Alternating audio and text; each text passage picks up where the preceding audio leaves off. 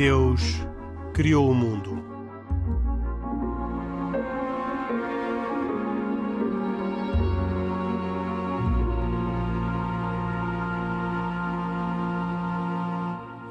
Boa noite. Esta é mais uma edição de E Deus Criou o Mundo. Hoje um programa com uh, Pedro Gil, uh, o nosso uh, convidado habitual, o nosso membro permanente deste painel, e com o padre Peter Stilwell, o nosso convidado que aceitou conversar connosco. O padre Peter Stilwell é um padre do Patriarcado de Lisboa, foi professor universitário, professor da Universidade Católica, foi também reitor da Universidade de São José em Macau. É um homem com muita experiência em várias partes do mundo e hoje é o responsável pelas relações ecuménicas e o diálogo interreligioso no Patriarcado de Lisboa. Hoje gostávamos de continuar, aliás, como no programa da semana passada, gostávamos de continuar a conversar sobre temas que têm mais a ver com a Igreja Católica do que, um, uh, eh, do que em geral com as três religiões abraâmicas que habitualmente ocupam as nossas conversas. O primeiro tema de hoje uh, tem a ver com as injustiças e as discriminações contra os pobres. O Papa alertou no final da missa do Congresso Eucarístico Nacional de Itália para, uh, cito, as injustiças, as disparidades, os recursos da terra distribuídos de forma desigual, os abusos dos poderosos contra os fracos, a indiferença ao clamor dos pobres, o abismo que cavamos todos os dias, gerando marginalização, tudo isto, diz o Papa, não nos podem todas estas coisas deixar indiferentes. Isto parece quase um discurso político, parece quase o programa de, de um movimento cívico ou de um movimento social. E, e peço ao Padre Peter que comente, uh, também nesta perspectiva, comente o essencial daquilo que o Papa diz, mas, diga, mas também uh, como é que se justifica que o Papa, eh, o líder dos católicos, tenha um discurso que para alguns é tão, tão virado para o social ou tão virado para o político? Aquilo que isto poderia talvez ser uma carta de princípios de um movimento cívico que uh, uh, tivesse uma preocupação particular por aqueles que são os mais pobres da sociedade. A atenção aos mais pobres faz parte da tradição mais uh, profunda da, da, da, tradição bíblica. Portanto, não, nem sequer uh, precisamos remontar só a, ao Novo Testamento e a Jesus Cristo.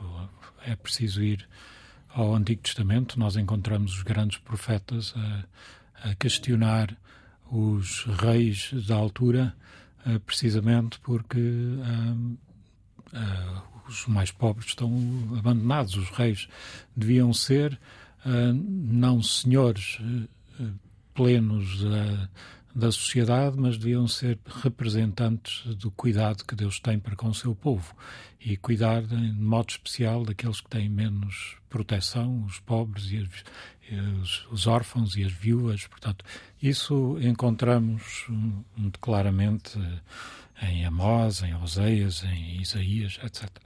Um, no Novo Testamento, eh, isso foi transposto não imediatamente, se calhar, na primeira geração, embora encontremos referências a isso, porque o cristianismo nasceu entre provavelmente das zonas mais marginais da sociedade. E, portanto, mas eh, pouco tempo depois quando eh, se começa a instalar, e nomeadamente depois do, do tempo de Constantino, uh, nós vemos gente como São João uh, Crisóstomo a ser exilado duas vezes de, de Bizâncio ou da, de Constantinopla porque dizia coisas duras aos, aos imperadores sobre a pobreza que existia, de que havia pessoas a vender os filhos para escravos porque não tinham dinheiro para alimentar o resto da família, que era valia mais vender os, as pratas da,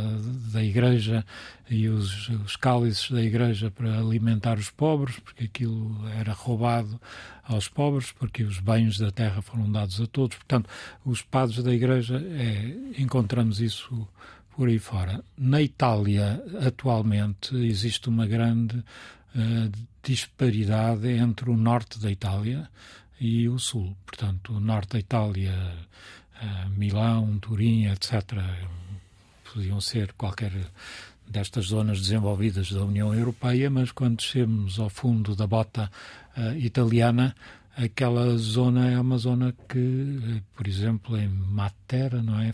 Não foi aí que esteve o Papa? O Papa esteve hum, em Matera, sim. Matera, exatamente. Sim. penso que mesmo na construção dos caminhos de ferro não, não houve um caminho de ferro que chegasse até Matera. Portanto, é uma das zonas mais pobres e uh, desprotegidas da, da, Itália. Portanto, ele aproveitou para mandar uma mensagem que uh, chamar a atenção que nós não podemos dormir descansados enquanto que os irmãos nossos vivem na miséria. é uma inquietação espiritual que devíamos ter. infelizmente não temos. às vezes perguntava aos meus alunos: vocês ao saírem do metro, vem uma pessoa pobre a pedir e puxam de um tostão e dão, ou dão um, um euro a essa pessoa, mas se fosse o vosso irmão de facto, vocês seriam capazes de depois seguir o caminho e, um, e dormir a noite sossegada, sabendo que o vosso irmão estava a dormir na rua. Portanto, o cristianismo traz esta inquietação que nós encobrimos, enfim, é tal coisa também precisamos de umas passwords para chegar lá para redescobrir estas, estas, estas inquietações profundas que, que Nosso Senhor nos lançou. Uh, e, e, eu penso que o Papa faz bem em, recordar. Portanto, há a parte exterior económica, como é que nós organizamos isso, como é que distribuímos os bens, etc. Mas há depois a parte espiritual. Como é que é possível que nós tenhamos irmãos nossos a morrer de fome no sul da Itália e outros, não sei se estão a morrer de fome, mas enfim, viver na miséria no sul da Itália, quando há outros a viver na abundância e a deitar fora coisas no norte. É, mas essa, este discurso, digamos assim, dito num encontro com trabalhadores cristãos, uh, com a Liga Operária Católica, uh, dir-se-ia, foi, foi no sítio, não é? Foi aos hum. destinatários. Mas, curiosamente, é no Congresso Eucarístico que o Papa diz isso, uh, onde talvez estivéssemos à espera que o Papa falasse sobre outros temas que têm a ver com a, com a Eucaristia e não com este, com este assunto. o, o que é que de tão relevante existe neste assunto que faz com que o Papa o use como tema na, na homilia que, da missa com que encerrou o Congresso Eucarístico Italiano? Eu não li a homilia dele. Uh, normalmente, nas homilias que eu tenho lido, ele faz uma referência uh, cristológica, uma cristocêntrica. Portanto, a minha tendência não, não sou eu a escrever os homilias do Papa, mas seria dizer: houve um congresso eucarístico uma vez que assumiu como, como lema uh, sermos pão partido para alimentar o mundo. Portanto, a ideia de que a Eucaristia é isso mesmo. Cristo deu-se para alimentar espiritualmente o mundo, mas esse alimento espiritual uh, passa também pelo reconhecimento dos outros com, com a sua dignidade, etc. Portanto, a parte do cuidar do, do, do, do estado material eh, dos outros eh, faz parte da, das exigências da nossa espiritualidade. Pedro eh, um contributo também para esclarecer este ponto.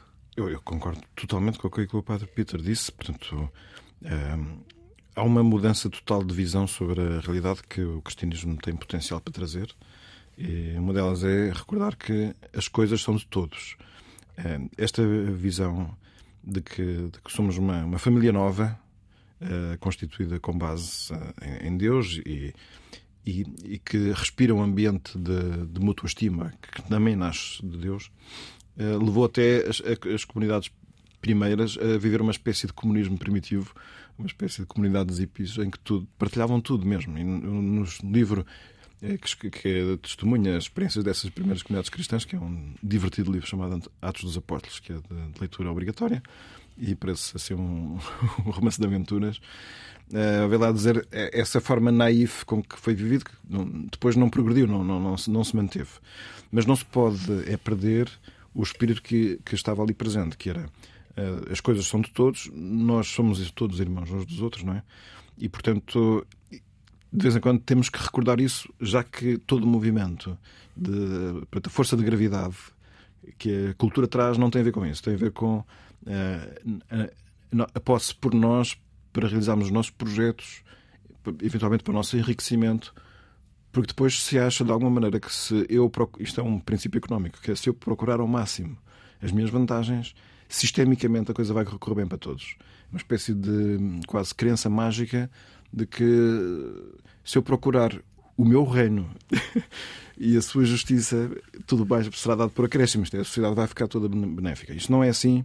Isto exige imensas correções. E, a parte daquelas eh, correções do próprio sistema. Portanto, tem que haver uma, uma nova economia. Agora, a tendência de, de, estudar essa economia de Francisco, que eu não, sobre a qual não sei falar em, em detalhe, mas. e daquilo que a Igreja possa fazer como organização. Há toda uma, uma visão nova que os cristãos deveriam ter sobre as coisas. Nomeadamente, eh, não ter nada como próprio. Que, é, que as coisas que nós temos, de que somos proprietários e que o registro de propriedade, se calhar, testifica, certifica que nós somos seus proprietários, é bom pensar que aquilo não é nosso, em última análise. Nem as coisas que usamos. E, portanto, se alguém pede emprestado, se alguém pede dado, eh, haveríamos de pensar se, porventura, não temos coisas supérfluas. Porque é outra coisa que também não deveríamos ter, era coisas supérfluas. O que é que é isso, uma coisa supérflua? É, é um critério que depois, num discernimento pessoal, cada um pode perfeitamente concluir. Que é, se eu, há coisas que eu tenho que não uso há mais não sei quantos meses e a sua função exigiria usá-la mais tempo, eu posso pensar que aquilo não, já não é para mim. Quer dizer, eu, eu tenho, mas não devia ter. Não ter nada como próprio, não ter coisas supérfluas. Também aprender a não queixar-se quando falta aquilo que é necessário, porque muitas vezes há coisas. Eu estou a falar do, não é do conveniente porque às vezes as nossas queixas são simplesmente eh, quando não há aquilo que é conveniente. Porque não conseguimos chegar a tempo ao sítio onde precisávamos por causa de um problema de trânsito e ficámos furiosos. Dizer, há, há, toda uma, uma espécie de espírito reivindicativo que nós fazemos eh, pensando que as coisas nos devem servir. Eh, bom, há toda uma, uma, uma, lógica diferente que é aquela que nos leva a desprender-nos a partir do interior e isso torna muito mais possível que os problemas de pobreza que estão ao nosso alcance, no nosso raio vital de existência. Portanto, não estou a falar, portanto, dessa outra ação, que é a ação sistémica, que é preciso também fazer. Isso permitirá encontrar muito mais ocasiões para nós sermos generosos. Não é? Eu, o, o, Papa até muitas vezes usa, eu gosto imenso de referir isto porque acho que é mesmo valioso e difícil. Ele diz que uma atitude verdadeira de quem tem eh, assim, apreço pela, pelos pobres é, por exemplo, ao dar esmola, deixar que a nossa mão toque na mão de quem pede e olhar nos olhos de quem pede. Isto nada altera a quantidade que nós estamos a dar. Portanto, se for um euro, não é nada que modifique a, condição do outro, a condição económica, mas há toda uma consideração humana que muda se eu deixo tocar a minha mão na mão de quem pede e se eu olho nos olhos de quem pede. Isso tem a ver com olhar para as pessoas de maneira diferente. E eu gosto de ver assim a preocupação pela pobreza toda integrada dentro desta transformação a partir de dentro. Porque de outra maneira eu não sei se não podemos correr o risco de apenas criar critérios exteriores ou então simplesmente uh, esperar que a solução dependa dos sistemas, ou até do Estado, enfim, ou de organizações. E não estou a dizer que elas não devem existir, deve existir tudo isso, mas uh, o que é mais interessante é que cada um de nós viva dando aos bens materiais o lugar exato que deve ter. E, portanto, não deve ter a cobiça. Uh, portanto, às vezes temos a avareza, não é? Desejar ter coisas melhores e mais. Claro, há muita gente que diz, ah, mas é que o sistema económico capitalista precisa disso. Quanto mais consumo, melhor, porque depois a máquina funciona, depois as pessoas. Enfim, há aqui toda uma série de justificações que eu, me deixam sempre um bocadinho, uh, na verdade, ofuscado, sem ver exatamente qual é que é o grau de realidade que tem. E eu acho que tudo isso nos distancia daquilo que é mais importante, que é nós não podemos servir a Deus e às riquezas, sendo que as riquezas são os bens.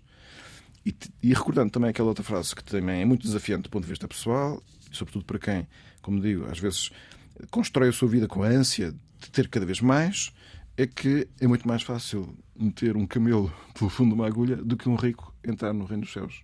Isto cria aqui alguns. Acho que é pelo menos um apelo a um certo exame de consciência. Hum, uh, eu estava aqui a olhar para o Padre Peter ver se queria acrescentar alguma coisa, não me pareceu que fosse o caso. Pergunto ao, ao, ao Pedro Gil como comenta esta ideia de que discursos como este têm uma dimensão política do Papa e que uh, têm um apelo, não sei se um apelo político, se um apelo aos políticos, se um, um apelo a, ao movimento cívico, se um apelo àqueles que estão na política. Eu acho que tem um indubitável apelo político e acho que isso é devido. Uh, se, se, se, se, apelarmos muito a que as pessoas digam a verdade, isto tem um imenso impacto político. Porque nós estamos habituadíssimos ao que é que significa viver ou não o respeito pela verdade na, na vida política. Quase todos os apelos morais têm, eh, têm eh, repercussão política e a política está tão mal por estar habitualmente uh, surda aos apelos morais como este. Padre Peter, a pergunta difícil deixo para si que é uh, os, os, cristãos durante muitos anos, durante várias décadas do século passado, tiveram partidos que uh, se identificavam com a, do, com a doutrina da Igreja, nomeadamente com a doutrina social da Igreja. Isso hoje em dia está ultrapassado. Todos esses partidos nos grandes países em que, em que existiram, nomeadamente em Itália e na Alemanha, já não existem, deram, deram origem a outros partidos. Mas a doutrina social da Igreja mantém-se. E a pergunta que lhe faço é como é que se veicula essa doutrina social da Igreja na política de, de, hoje em dia? Como é que, eh, o que é que a Igreja pode fazer para que a sua preocupação com os pobres, a sua preocupação com a justiça, com a solidariedade, um, ehm, possa uh, estar presente na política concreta dos tempos, dos tempos modernos? Há que valorizar o papel do laicado. Isso uh, creio que um, existiu durante um período naquilo que era a ação católica. Hoje em dia a ação católica está desvalorizada em termos numéricos, não é? Uh, mas uh, houve um investimento forte feito pela Igreja. Estou a falar da Igreja em Portugal. É? Portanto, investimento forte na formação de um laicado que fosse capaz de ler a sua vida uh, em chave de fé cristã. Uh, ou seja, uh, na linha daquilo que o Concílio veio a dizer, que a revelação divina não terminou Uh, com o último apóstolo. Uh, isso foi o fim da revelação pública, por assim dizer, mas que o Senhor continua, Deus continua a revelar-se na vida das pessoas e há que ser capaz de ler uh, a nossa relação com os outros e perceber nela os desafios que, o, que Deus nos lança. não é por acaso que nós temos um secretário-geral das Nações Unidas que diz umas coisas de vez em quando para que são puxar as orelhas em termos morais a, aos grandes do mundo. Uh, notamos no nosso Presidente da República, Marcelo Rebelo de Sousa, no, em todo o seu entusiasmo e nas suas viagens, uh, que apesar de tudo ele vai puxando de vez em quando às questões uh, éticas e morais que ambos esses foram formados pela ação católica. creio que nós perdemos isso um pouco. Se eu pudesse analisar, não sou bispo, nem quero ser, nem agora já estou, só dou para Papa, não é? Portanto, só os Papas nesta idade é que são eleito. Ah, mas... Podemos tentar que consiga. mas uh, uh, investiu-se ao nível da, da, formação da juventude muito no prolongamento daquilo que era a catequese e os grupos de jovens paroquiais. Uh, e esqueceu-se o trabalho que se tem de fazer com os jovens que estão a fazer a sua experiência de estudantes, a sua experiência de primeiros, primeiros profissionais e, e como é que fazem a reflexão sobre a sua vida aí. Um, e, julgo, a minha impressão é que esse é o desafio, porque a presença de católicos nos vários partidos é a maneira de ir criando uma dinâmica no interior da política que, se, que, que tenha, pelo menos, o sal, o sabor daquilo que nós acreditamos que o Evangelho traz. Uh, não creio que nenhum político, nenhuma nenhum partido ou nenhum político possa dizer de si próprio e do seu projeto que irá abarcar tudo aquilo que é o dinamismo do Evangelho. É, portanto, seria um erro nós batizarmos partidos ou, batizarmos políticos dizendo este era um político católico, este era um político não católico. Há não católicos que são justos e há católicos que são injustos e é preciso ser capaz de ler essa realidade e ser capaz de corresponder ao desafio que Deus nos lança em cada momento. Portanto, já não estamos nos tempos de um partido dos católicos, mas de católicos nos partidos. Seria essa a formulação. Se fosse bispo, que faria. Vamos mudar de tema para um tema recorrente, inevitavelmente recorrente ao longo destes tempos, que tem a ver com a, com a pedofilia eh, na Igreja Católica independentemente daquela que possa existir fora da Igreja Católica, não é o tema, o tema é na Igreja Católica e, portanto, retiro daqui todas aquelas afirmações que já foram feitas sobre também devíamos olhar para aquilo que acontece fora da Igreja e não só na Igreja, porque aqui o tema que nos ocupa é o da Igreja Católica. Uh, advirto quem nos ouve que nós. Gravámos este programa no dia 11 de outubro, hoje está a ser emitido no dia 25 de outubro por razões que têm a ver com a produção e, portanto, pode haver alguma, algum descompasso entre aquilo que nós aqui estamos a dizer e a realidade concreta do dia em que o programa está a ser emitido. Mas tentando ser um pouco abstrato uh, na, na, análise, um, uh, eh, pergunto ao Padre Peter Stilwell se. Um, este prolongar deste tema, este constante surgimento de novos casos, eh, eh, não começam a causar uma impaciência eh, no, na Igreja Católica, na, no povo da Igreja Católica, que espera um fim, quer dizer, desespera quase por um fim, porque Parece que cada semana traz novas notícias, umas eh, mais graves do que, outras, mas sempre notícias à volta deste tema. E, portanto, como é que as comunidades conseguem não desesperar e não, de, não e abandonar a Igreja Católica? Hum. uma pergunta difícil. Uh, a Igreja fez uma coisa que me parece que foi muito positiva, que foi criar esta comissão uh, independente para investigar os casos.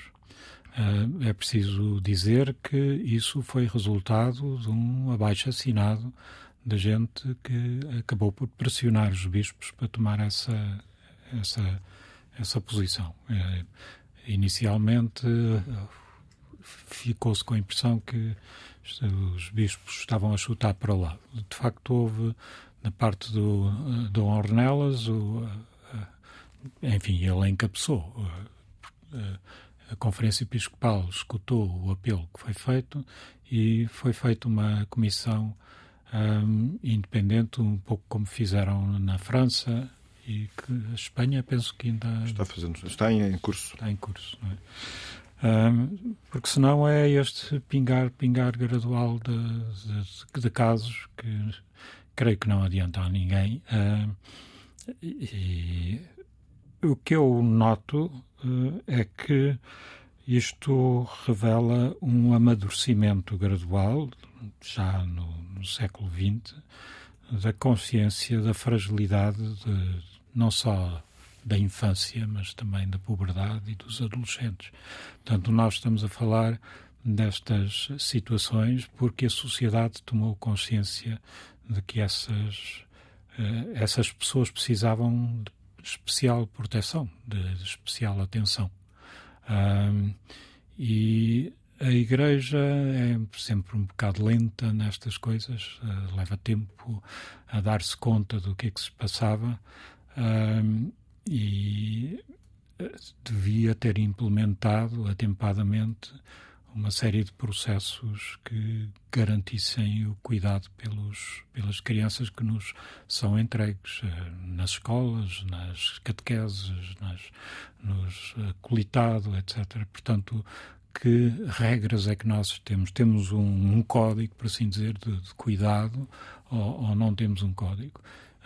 Neste momento, desconfio que isso não é muito claro. Uh, uh, há, assim, clareza sobre, digamos, a parte negativa do processo, que é o que é que se, há clareza, graças agora a várias medidas que foram implementadas, começou no tempo de Bento XVI e depois agora com o Papa Francisco, regras para os bispos sobre o que é que devem fazer no caso de haver casos, como é que isso deve, como é que se deve proceder. Uh, mas uh, aqui uh, em Portugal que eu desse conta, mas posso estar à margem disso, não há propriamente um, uma elaboração de um código de cuidados que deva estar presente nas, nas comunidades eh, ao cuidar de, de jovens eh, nos eh, escoteiros, nos acólitos, nos, nas catequeses, etc.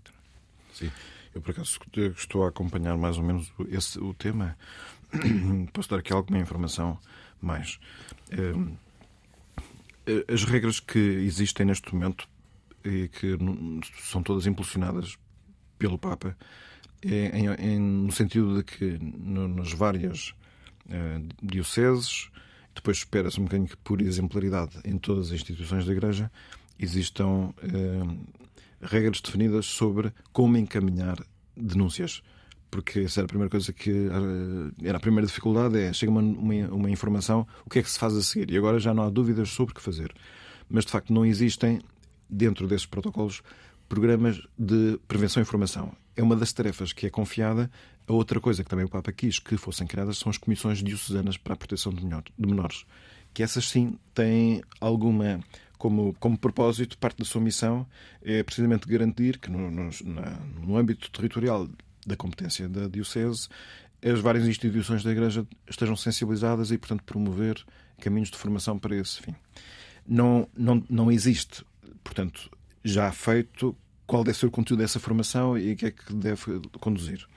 Porém, existe um projeto, para dar aqui a nota, de um projeto da Universidade Católica, que é o projeto Cuidar, do, de um centro, de, que eu não sei dizer o nome do centro, mas é um dos centros de investigação ou de estudo que lá existe, e do qual eu sou consultor, portanto também estou a par disso, que é o projeto Cuidar, que acho do maior interesse, porque não só tem uma, uma, uma dimensão da sua atuação que é formar instituições sobre procedimentos, isto é, levantamento de riscos, como é que, no, no, caso concreto, naquela instituição, naquela escola, como é que se estão a viver os cuidados necessários para evitar que estas situações aconteçam, mas também uh, fazem assessoria instituições que pedem uh, já não uma formação, mas simplesmente uma auditoria para ver se, o que é que era preciso mudar. E acho que é uma estrutura altamente promissora e não tem que ser a única, pode haver mais, e eu acho que em, em, em, breve tempo se irão fazendo cada vez mais. Porque, no fundo, aquilo depois que se trata é não apenas, vamos dizer assim, resolver os problemas que depois têm mais impacto público e que são mais dolorosos por causa do seu caráter de, exemplo, de mau exemplo, no caso, mas é como é que isto se torna uma, uma cultura estabelecida, tranquila.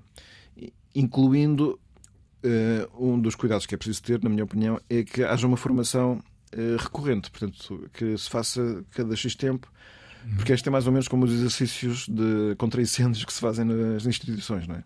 Às vezes é preciso fazer simulações, não é? Um simulacro.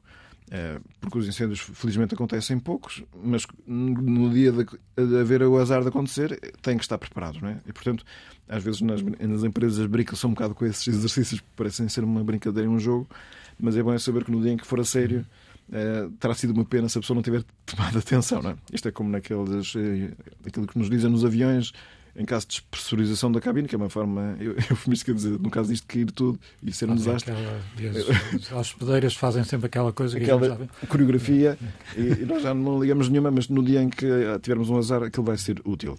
Pois eu também penso que, em relação a esta matéria, em grande medida, essas formações cíclicas acho que vão ser relevantes e creio que já uma coisa, alguma coisa se move. Eu devo dizer que no caso, por exemplo, da Igreja no Chile, o Chile foi um país muito castigado por este tema porque foi muito mal gerida a questão. Eh, habitualmente, depois, quando o Papa lá foi, Aquilo não teve quase ninguém a assistir, porque o Papa depois pediu desculpa por isso, porque ele esteve ao lado em apoio de um bispo que afinal se veio a ver que não era um bispo digno, e ele, o Papa até afirmou, e eu que devia ser parte da solução, estava do lado do parte do problema. Portanto, estes são problemas realmente complicados de serem corrigidos. Eh, estamos a falar de culturas estabelecidas, mas eu sei que no Chile a comissão encarregada destes temas lançou um programa de formação de 30 mil pessoas como formadores nesta matéria. Uhum. Portanto, que é um plano altamente ambicioso e eu acho que é o tipo de coisas que, uh, que é bom que aconteçam. Sei que esse plano, uh, que eu saiba, não existe ainda, mas eu acho que já existem agentes suficientes para conseguir fazer uma coisa bem feita, estendida, que eu acho que pode ajudar muito a criar uma cultura que depois eh, seja também uma ajuda para a sociedade em geral, porque eu penso que isto é um assunto no, no qual todos temos que, que, crescer, não é? É um dos efeitos positivos de um processo que está a ser penoso e doloroso e que era previsível, em parte, que fosse assim, não é? Porque nós temos como uma comissão independente a fazer o seu trabalho, precisava de notoriedade e, e procurou-a, e acho que fez bem em fazê-lo também era previsível que, enquanto não vem esse estudo que de alguma forma permita fazer um balanço alargado e fundamentado, compreende-se que haja um interesse mediático pelo tema e, portanto, que se anda à procura de histórias. Uh, o que eu diria é que uh, nós aqui sentimos várias coisas. Uma delas é sentir que a Igreja muitas vezes falhou ou não sabia fazer ou não quis fazer e, portanto, falhou gravemente em situações que são altamente danosas para pessoas concretas, não é? Também acho que assistimos ao facto da Igreja não estar ainda preparada para comunicar hoje em dia de forma profissional quando as coisas se tornam muito exigentes. Não é todos os dias, não é todos os anos. Aliás, eu acho que nunca vi a Igreja sujeita a tanto escrutínio em pouco tempo. Ora, não é possível responder de maneira amadora a isto. E às vezes a sensação de impreparação que a Igreja dá acho que é superior à real impreparação porque a comunicação tem deficiências, na minha opinião. Mas gostava de chamar a atenção de que toda esta eh, desilusão ou sofrimento que o tema nos pode trazer e que pode trazer também, em especial, aos principais responsáveis na Igreja, não é comparável com o sofrimento que se faz a cada uma das eh, vítimas de abusos. E eu acho que esse ponto é importante chamar aqui para termos uma, uma visão balanceada, equilibrada de tudo o que está a acontecer. Portanto, eu acho que é um processo que está a correr bem, está a ser muito penoso, mas acho que vai ser, felizmente, muito purificador para a Igreja. Um, além do problema de comunicação Uh, pergunto, uh, talvez ainda ao Pedro Gil, um, eh, qual é que. Como é que a Igreja pode reagir e agir sobre este assunto de maneira a que se conclua este processo? Nós, hoje, dia em que estamos a gravar, foram divulgados pela, pela Comissão Independente que foram relatados 424 casos, dos, dos quais 17 um, foram objeto de uh, participação ao Ministério Público. Eu digo este número, apesar da, da diferença de, de, de, bastantes dias entre o, uh, o, dia da emissão do programa e o dia em que isto foi divulgado, porque a Comissão informou que não fornecerá mais dados até à apresentação final do relatório em janeiro. E, portanto, estes são os dados com os quais se trabalhará até, ao, uh, até à, produção final do relatório, que é esperada com, com, com, com grande expectativa. Um, mas o que é que está neste momento nas mãos da Igreja fazer para um, não resolver o assunto daqueles abusos que foram feitos, mas criar condições para que não se repitam ou se se repetirem possam ser imediatamente alvo de, de uma ação? É, eu acho que este plano que está lançado já significa, é, já é consequência de algumas decisões, decisões, eu acho que é mais convicções que já estão criadas, eu acho que estão consolidadas, que é não se pode continuar a, a, tratar erraticamente destes casos, pronto, que era o que acontecia eh, anteriormente. Mas agora as regras são claras, uh, alguns pontos que são um bocadinho difíceis de, de, de, tratar. Eu posso indicar aquilo que eu penso que é o principal problema, mas, mas já direi. Uh, as regras da Igreja são muito exigentes, uh, mesmo, Eu acho que nesse, nesse aspecto as pessoas podem estar descansadas, se calhar não, provavelmente não leram as regras, mas as regras são muito exigentes neste momento para qualquer responsável de uma instituição da Igreja saber o que fazer, está tudo perfeitamente especificado. E não há prescrições. E não há prescrições. Que acontece é, sim, é, nas leis nacionais. É, portanto, a Igreja mantém a proteção de, de, de, uma vítima até ao limite. Portanto, não, não há. Não há aquilo que em direito se chama um valor da segurança das situações, que é, portanto, com o passar do tempo, as coisas, ainda que estivessem erradas, consolidam-se. Neste, neste ponto, na, na Igreja optou por não fazer assim.